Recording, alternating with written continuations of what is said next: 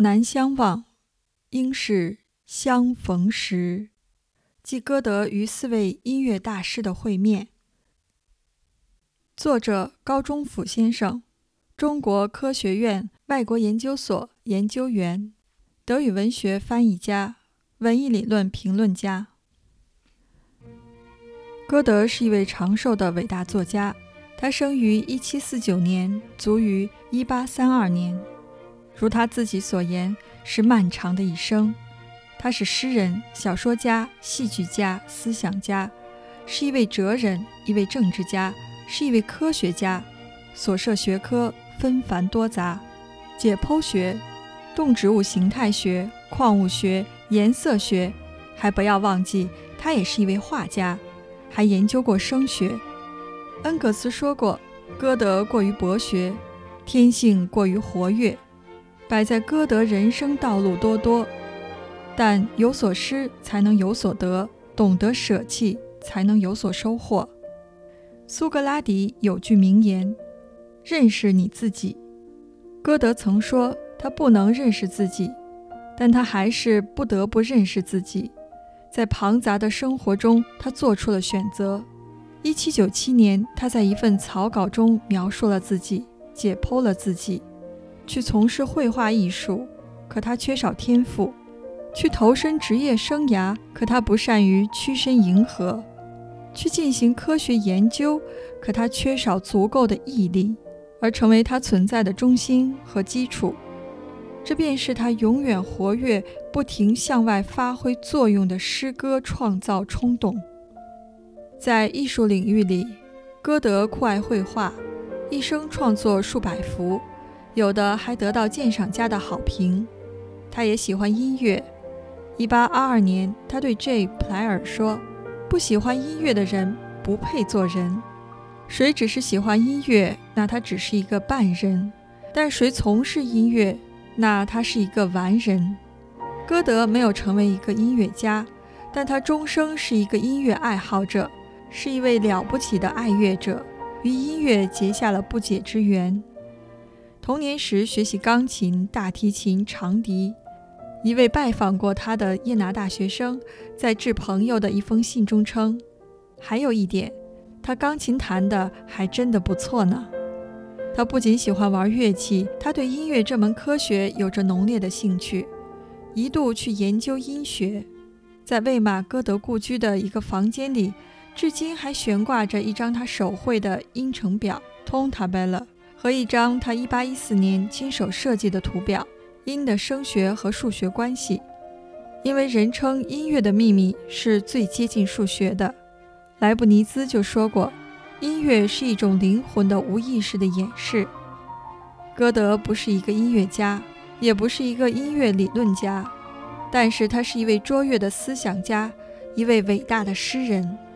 他十分重视音乐的伟大功能，对人和社会有着积极的教化作用。他在1831年3月8日与艾克曼的谈话中说道：“音乐里显示出最高度的精灵，因为音乐站得很高，以致理智无法对待它。它所产生的影响能控制一切，而且谁也无法解释。为了对人施加影响，它是最首要的手段之一。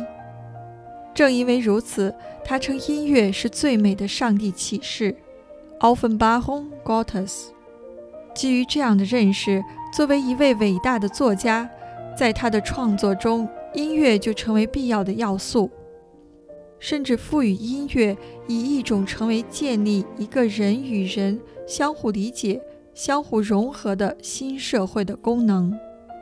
他在题为中篇小说的作品中，一个儿童用笛声驯服了一头凶猛的狮子。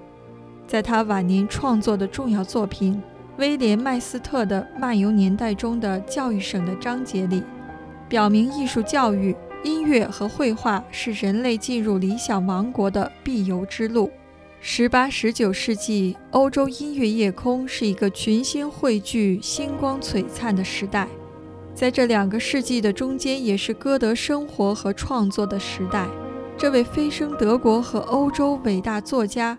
虽然蜗居在只有六千多居民的魏玛，但它却是一个王国的都城，荟萃一些德国文学界的名流，如赫尔德、维兰特、席勒等人。约塞巴赫亦一度在此任宫廷管风琴师。歌德曾做过公国的大臣，从1791至1817，他执掌宫廷剧院。德国的音乐之都是维也纳、慕尼黑、柏林，但身处魏玛的歌德对德国乐坛却十分关注，对音乐家、演奏家非常熟悉。1812年1月4日，他在致蔡尔特的信中写道。他在博卡度假时听了一系列按时间顺序排列的作曲家作品，从塞斯巴赫直到贝多芬、菲艾巴赫、韩德尔、莫扎特、海顿、杜塞克和更多的作曲家。同样，这些艺术家也更器重文坛权威的歌德，他们希望接近他、拜访他，能得到对自己作品的好评和嘉许。他有不少音乐界的朋友，如柏林声学院院长蔡尔特、作曲家莱伊恰特等，但他们多属平庸之辈。有哪几位其作品仍流传至今，其声望仍属世界名流的作曲家，与歌德相逢相交和相谈？现在有资料表明，有四位伟大的作曲家：卡马维伯、费门德尔松。贝多芬和莫扎特。韦伯（一七八六至一八二六）是一位多才多艺的音乐大师，他是钢琴家、作曲家、音乐评论家，也还是一位作家呢。他与歌德有一面之缘。一八二五年二月六日，他在魏玛拜访了已是耄耋之年的老人。歌德对这次访问没有留下记载。但此前，一八一二年初，他参加了魏玛宫廷举办的韦伯音乐会。他听到这位风华正茂的音乐家的演奏，对其钢琴技艺十分欣赏，特别赞许即兴弹奏。可他对韦伯的成名歌剧《欧尼安特》和风靡全德的《魔弹射手》却颇有微词。一八二五年四月二十日，他在与艾克曼的谈话中说道。韦伯不应当写《欧尼安特》，他应当立即就认识到这是一个坏题材，写不出什么好东西的。每个作曲家都应当把这种认识看作是他的艺术的前提。一八二四年，《魔弹射手》在魏玛上演，歌德称在谈及这部歌剧时，称这部歌剧是成功的，但他话锋一转，这应当归功于剧本的作者弗金德。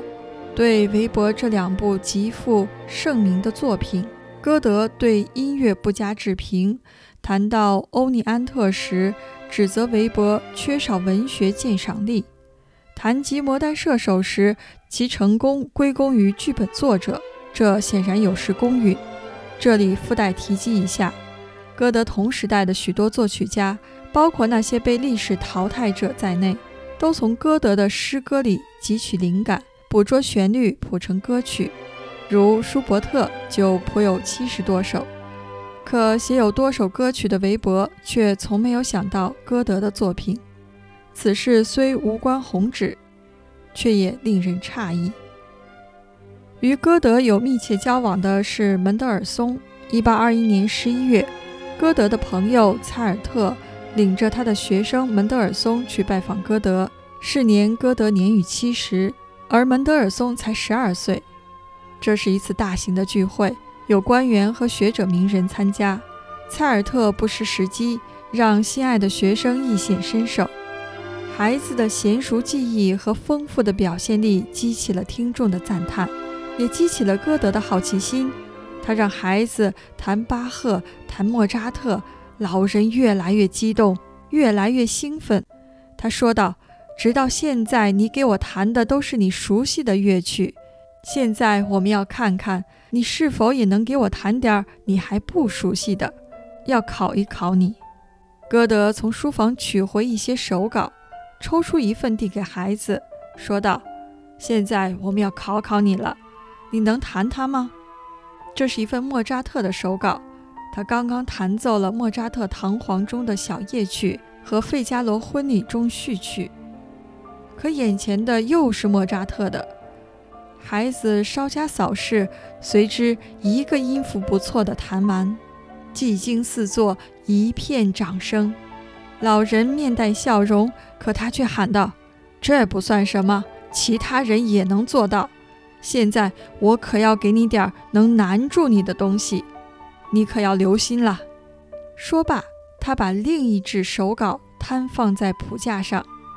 这是一张难以辨认的乐谱，涂抹、墨字、水痕，隐约可见的音符。这时，蔡尔特惊叫一声。这是贝多芬的。孩子脸上突现惊奇和兴奋的表情，两眼紧紧盯住手稿，有如被一种崇高的美感摄住。歌德却不容他多想，说道：“我不是告诉过你会难住你吗？现在试试看，你有多大能耐。”孩子先是凝视手稿，试弹，偶尔喃喃自语，随后他叫了起来。这是贝多芬的，我认出了。随后，他准确无误弹奏出来，在场发出啧啧称赞声。老人喜形于色，他俯下身来，深深地吻吻孩子的额头。这可是有着光辉未来的孩子。从这一天起，在老人和孩子之间就结下了祖孙情、忘年交。书写下音乐史上的一段佳话。门德尔松此后还数次前往魏玛去看望老人。他不仅成为老人，也成为歌德一家的至交好友。每次拜访之后，他都致信父母，述及他与歌德相处的情景。在一八三零年五月二十五日的信中，他兴致盎然地描述了他给歌德弹琴的场面。他写道。上午，我必须给他弹一个小时的琴，按年代顺序弹所有不同的伟大作曲家的作品。他坐在一个昏暗的角落，像天使丘比特，一双老眼闪闪发光。他根本不想听贝多芬，但我告诉他，我可帮不了他。于是我给他弹了贝多芬的 C 小调交响曲的第一乐章。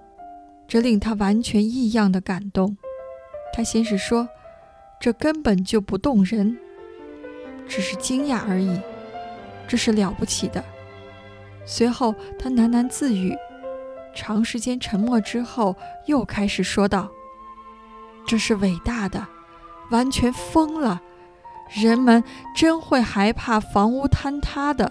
若是所有人都一起演奏的话。”这次会见是两人的最后一次。门德尔松原本只想做短暂的逗留，但由于歌德家人，特别是歌德本人的挽留，又待了数日。老人经常要门德尔松陪同散步，他的兴致很高，弹性甚浓，给已是一个青年人的门德尔松讲述斯格特、席勒，还风趣地谈及魏玛的漂亮姑娘。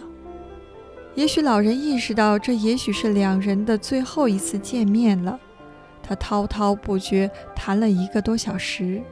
当门德尔松对老人的这番谆谆之言表示感谢时，老人说道：“这只是偶尔为之，顺便提及这些，是因为您的在场。”门德尔松在信中写道：“我觉得这些话美极了。”长话短说，这是人在一生中不会忘记的一番话。一八三零年六月六日，在分别时，歌德不像往常分手时那样，他神情凝重，语气感人。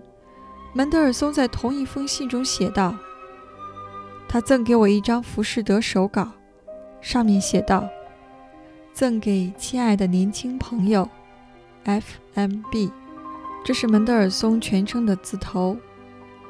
精致而充满力度的钢琴统治者，留作对快乐的五月时光的亲切回忆。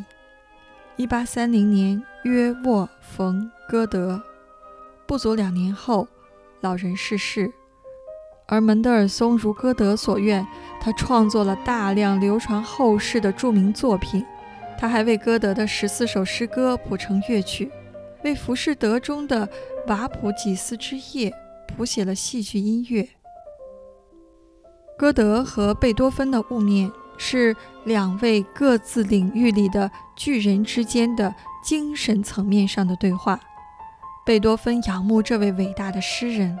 他从他的一个朋友，浪漫派女作家，也是歌德的一个热烈的崇拜者贝蒂娜那里得到信息，称歌德会接待他的。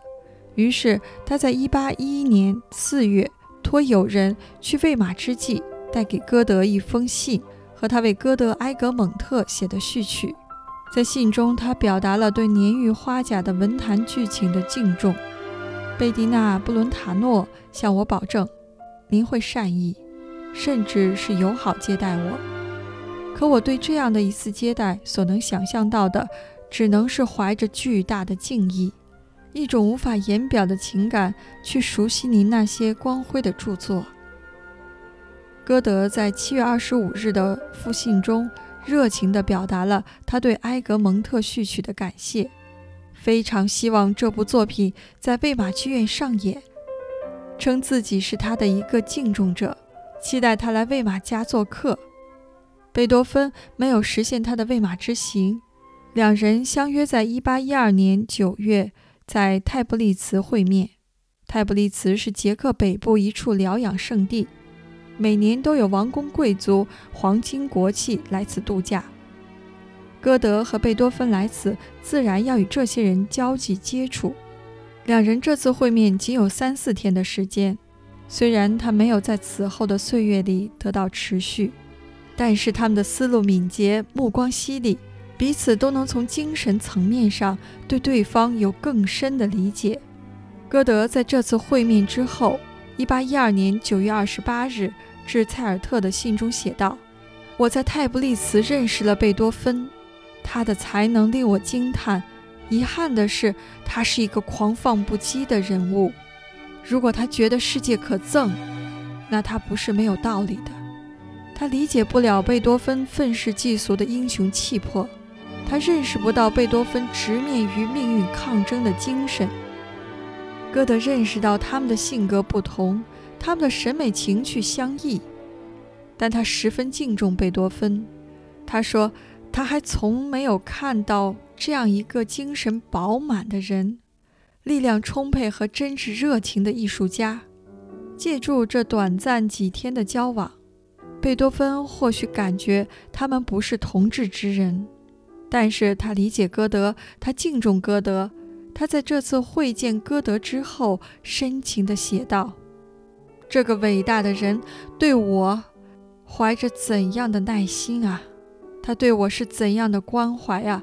但他也不无惋惜地对歌德在贵族面前的有失一位伟大诗人的品格感到不满，如他在给一个出版家的信中所言：“歌德对宫廷气氛过于感到惬意了。”歌德见过莫扎特，可莫扎特却不能说见过歌德。歌德见过莫扎特，是因为他是台下的一位听众。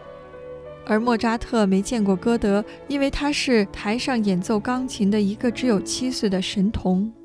还是上一年，老莫扎特代理莫扎特和长他两岁的姐姐在欧洲一些宫廷的演出取得巨大成功，莫扎特神童之声鹤起。这一次旅行演出经过法兰克福时，老莫扎特为在此地的演出精心地做出安排，他亲手写了一篇长篇广告。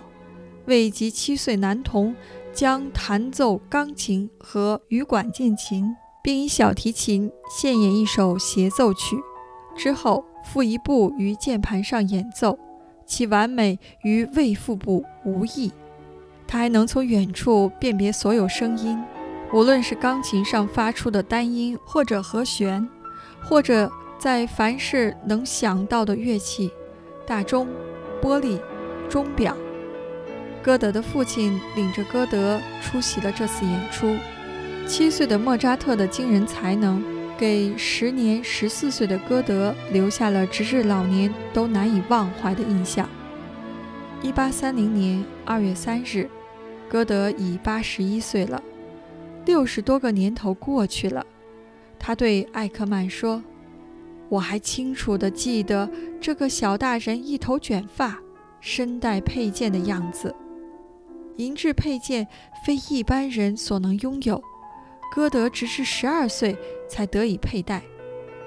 歌德与莫扎特是同时代人，从一七六三年至一七九一年，莫扎特逝世的二十八年间。”他们同生活在德意志的土地上，同操一种语言，可这两位各自领域的伟人却无缘再次相逢。歌德的许多诗歌被同时代的许多作曲家谱成乐曲，莫扎特也谱有许多歌曲，但他只谱有一首歌德的诗歌《紫罗兰》。这首短歌没有流传下来，歌德也从没有提起过，但他对莫扎特的歌剧却十分熟悉。格外看重，在他掌管魏玛剧院从1791至1817年间，他上演了莫扎特的多部歌剧，这有详实的资料：《费加罗婚礼》二十场，《蒂图斯》二十八场，《女人心》三十三场，《后宫诱逃》四十九场，《唐璜》六十八场，《魔笛》八十二场。歌德对魔笛情有独钟。他在魏玛不仅上演的次数最多，更令人惊奇的是，他激起了歌德创作《魔笛》续集的冲动。《魔笛》是一个什么样的故事，竟吸引歌德要写一个续集？他的编者席卡内德尔是维也纳的一家剧院的经理，一个剧本作家，也曾是一个演员。他根据多个德国童话和民间故事汇编成书，题为《卢卢霍魔笛》改编。虽然《魔笛》的背景是埃及，服装是异样的，但它是一部真正的德意志戏剧。情节大致如下：埃及王子塔米诺被毒蛇追杀，逃到一处宫殿的花园，遇到三位侍女，杀死毒蛇得救。在侍女返回报告此事时，身着羽毛的捕鸟人帕帕基诺登场，他称是他杀死毒蛇。此时，三侍女返回，向王子说明真相。一侍女向王子展示出公主的画像，塔米诺一见美貌如花公主画像，立即着迷。他问公主在何处，被告知现被魔王萨拉斯特罗抢走。夜后登场，他委托王子前去营救，并许诺把女儿嫁给他。侍女交给王子一支魔笛。并要鸟人帕帕基诺一道前行，在萨拉斯特罗领地被看管的帕米娜逃走时被捉，昏死过去。帕帕基诺救了他，并告知他，王子即将前来救他。公主闻言欣喜，并爱上素未谋面的王子。塔米诺受仙童指引，闯入神殿，遇到一位祭司，得知萨拉斯特罗并非恶魔。公主和王子见面，相诉衷情。两人得知萨拉斯特罗是一位廉洁圣明的大祭司，而夜后才是一个心怀叵测的女魔头。王子和公主接受了萨拉斯特罗的种种考验，通过魔笛和爱情的力量得遂心愿。夜后得悉此事，十分恼怒，他率手下潜入神殿，欲消灭萨拉斯特罗等人。但一阵暴风骤雨突然袭来，把夜后一批人驱入黑暗世界。舞台上一片光明，萨拉斯特罗庄严宣告：黑暗势力被扫除干净，光明战胜了黑暗。剧中的一条副线，捕鸟人帕帕基诺和帕帕基娜的爱情也得到完美的结局。德国文坛权威赫尔德看过《魔笛》后，写下如下的文字：“与黑暗进行斗争的光明，光明通过理性和善行施加影响，而黑暗则通过残忍和欺骗进行活动。”这是一个很普通的童话故事，情节稍显凌乱，结尾一嫌仓促。我们有理由说，如果没有莫扎特音乐的丰富表现力和形象塑造力，那《魔笛》不会成为音乐史上的一部巨作。是莫扎特成就了《魔笛》，歌德看了《魔笛》之后，立即就产生写续集的冲动。当席勒得知这一消息后，就写信提醒他，这可能是一项吃力不讨好的工作。他在信中写道。如果您不能为《魔笛》续集找到一位真正机智和受人喜爱的作曲家的话，我恐怕您会得不到观众的危险。如果音乐不成功的话，那剧本本身是挽救不了歌剧的。更严重的是，人们会把失败归罪于诗人。但歌德执着初衷，他完成了头两幕。一七九六年一月二十四日。他在致保尔·维拉尼茨基的信中得意地写道：“摩迪所获得的巨大成功和写一部可与之一争高下的剧本的困难，这使我产生了这样的念头：从他的主旨来完成一部新作品。我相信我能很好地实现我的意图，写一部《摩迪》第二部。”他在1795年动笔。一七九八年完成两幕，随即就放弃了。正如席勒所提醒的，找不到一个满意的作曲家，没有一个像莫扎特这样天才的作曲家，那这部续集是不可能成功的。这部续集只留下残篇。据歌德留下的《魔笛》续集及少数的笔记，其情节大致如下。叶后看到无法阻止塔米诺和自己女儿的结合，于是派手下的摩尔人去诺斯培诺斯那里，想把这对恋人抢回来。他没有成功，但是把两人关进一个金色棺材里。萨拉斯特罗把他们救了出来。这对情侣必须去一个深深的洞穴，经受水与火的考验。他们克服了艰难险阻，进行了自我救赎。最终赢得了自由，也摆脱了对塞拉斯特罗的依赖。这里我们务需更多的去谈论《魔笛》续集，他在歌德卷帙浩繁的著作中可以忽略不计。应该着重关注的，歌德写续集本身是表明他对莫扎特的敬重和热爱。这是一位伟大的诗人为一位英年早逝的伟大音乐家树立的一座感谢的纪念碑。在长达八十多年的生活中，他认识、他结识了许多音乐家、作曲家、演奏家、歌剧艺术家。他听过巴赫和许多同时代作曲家的作品、声乐、器乐和尤为看重的歌剧。他谈论，他评述，他批评，他赞扬。歌德一生与音乐结下不解之缘。他有幸生活在一个音乐盛世。在他生活的时代，涌现出许多著名的音乐家，创造出许多流传后世的作品。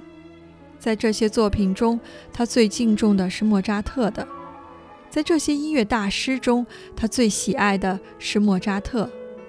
他在十四岁时见到和听到七岁的莫扎特和他的演出；他在掌管魏玛剧院时演出了许多莫扎特的歌剧。他在谈话和通信中多次谈到莫扎特。1828年3月11日，他对艾克曼说：“莫扎特的全部作品都是天才的产物。”在他逝世的前几天，1832年3月11日，他还念念不忘莫扎特，把他与拉斐尔和莎士比亚并列。莫扎特有幸。一个伟大的音乐天才得到一个伟大的文学天才歌德的赞誉。歌德有幸，他在漫长一生中能欣赏到莫扎特的音乐。